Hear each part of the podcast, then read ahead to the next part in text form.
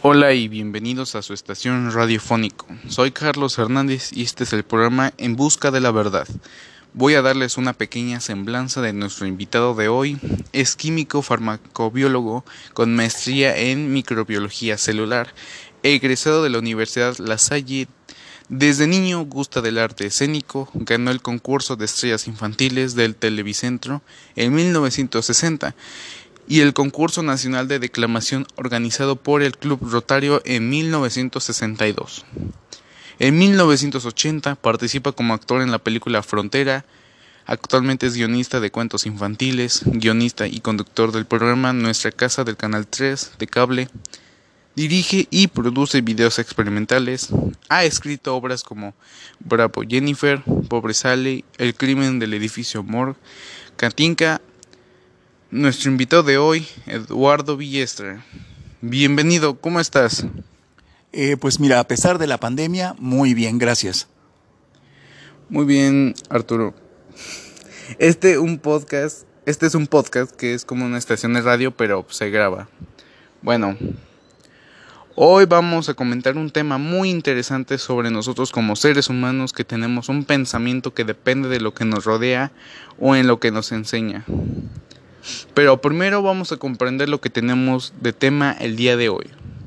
¿Hasta qué punto el ser humano es bueno o malo por naturaleza? Dime, Eduardo. ¿Crees tú que el hombre tiene el carácter bueno o malo desde su nacimiento? Mm, muy buena pregunta. Tan buena que ni los más reconocidos científicos en el campo de la psiquiatría, la sociología y la neurología se han podido poner de acuerdo. Primero vamos a diferenciar dos grupos. Se puede decir que la maldad sí puede ser inherente en algunos seres humanos, tales como sociópatas, psicópatas, es decir, personas que presentan alto grado de irregularidad en su psique, tales como esquizofrénicos, bipolares, personalidades, personalidades limítrofes, etc. Estas personas sí presentan desequilibrios personales que los conducen a actos de violencia extrema, Podríamos decir entonces que son personas malas por naturaleza. Bueno, estas personas de que me hablas son malas por naturaleza, pero pertenecen a un pequeño grupo de seres humanos. Pero hay de todos los demás. ¿Qué hay de todos los demás? ¿Somos malos por naturaleza? Mm, yo creo que no. Yo parto de que gran parte de nuestra personalidad depende de nuestras propias vivencias de nuestras relaciones interpersonales, desde nuestra primera infancia, principalmente la relación con nuestros padres, que es en donde se van formando los primeros rasgos de nuestra personalidad y posteriormente en nuestro ámbito social y cultural. Acabas de tocar un punto muy importante, la cultura. Antes de efectuar esta entrevista hice un estudio sobre la maldad y el ser humano y me encontré esta cita. Una de las grandes cuestiones de la filosofía es la de si el ser humano nace bueno y luego se hace malo o algo de la maldad ya nace con nosotros. Y hay diversas posturas, un tanto enfrentadas, pero antes deberíamos preguntarnos qué es eso por de la naturaleza humana. ¿Alguien la ha visto? Sabemos muy poco de ella, o mejor, nada. A veces escuchamos que algo es sobre antinatural, la homosexualidad, por ejemplo, pero para poder saber cuál es, de las cuál es la verdadera naturaleza humana, tendríamos que encontrarnos con un ser humano, estado de naturaleza, un ser precivilizado. ¿Tú qué piensas al respecto? Estoy de acuerdo. Los seres humanos actuales somos el resultado de una civilización en la que hemos aprendido los cánones que nos eh, dan una estabilidad y cómo debemos comportarnos. Estas aspiran a tener sociedades sanas y productivas y de estabilidad social. Hemos aprendido lo que es bueno y malo. Sin embargo, estas cualidades van a depender de, las diferentes culturas. No hay una moral absoluta ni perenne. Todo depende de la geografía y del proceso histórico. Así que podemos ver que ha existido diferentes épocas y sociedades, una diversidad moral Finalizo diciendo que nuestra personalidad y nuestro comportamiento social depende en gran medida de nuestras experiencias personales y nuestra relación social, es decir, que la bondad y la maldad son elementos eh, meramente aprendidos en nuestra experiencia y coexistencia con los demás seres humanos. Mm, bueno, entonces tú piensas que la bondad y la maldad se puede aprender? Yo creo que sí.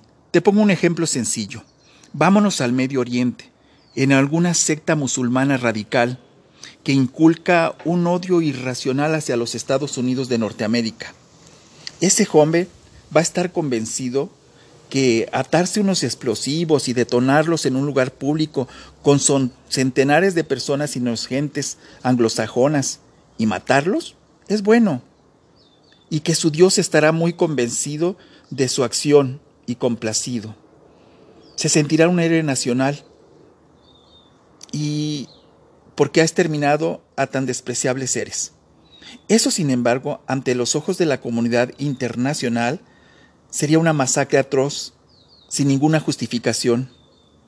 Este joven estaba convencido y aprendió que ese acto era bueno. Ah, ya, ya entiendo. Es como estos niños sicarios contratados por los capos de las drogas que matan sin remordimiento, algunos porque aprendieron a hacerlo, entonces muchos actos de maldad definitivamente son aprendidos. Pero ¿qué hay de, de la bondad? ¿También se aprende? Claro que sí. Nuestros padres están muy preocupados y ocupados principalmente en que nosotros aprendamos a tener actos de bondad es por eso que se esmeran en darnos consejos, cuyo único fin es que seamos personas honestas, responsables, pero sobre todo seres humanos felices, que seamos capaces de reproducir otros seres humanos felices e íntegros. Finalizo diciendo, es más fácil vivir en el bien que sufrir en el mal.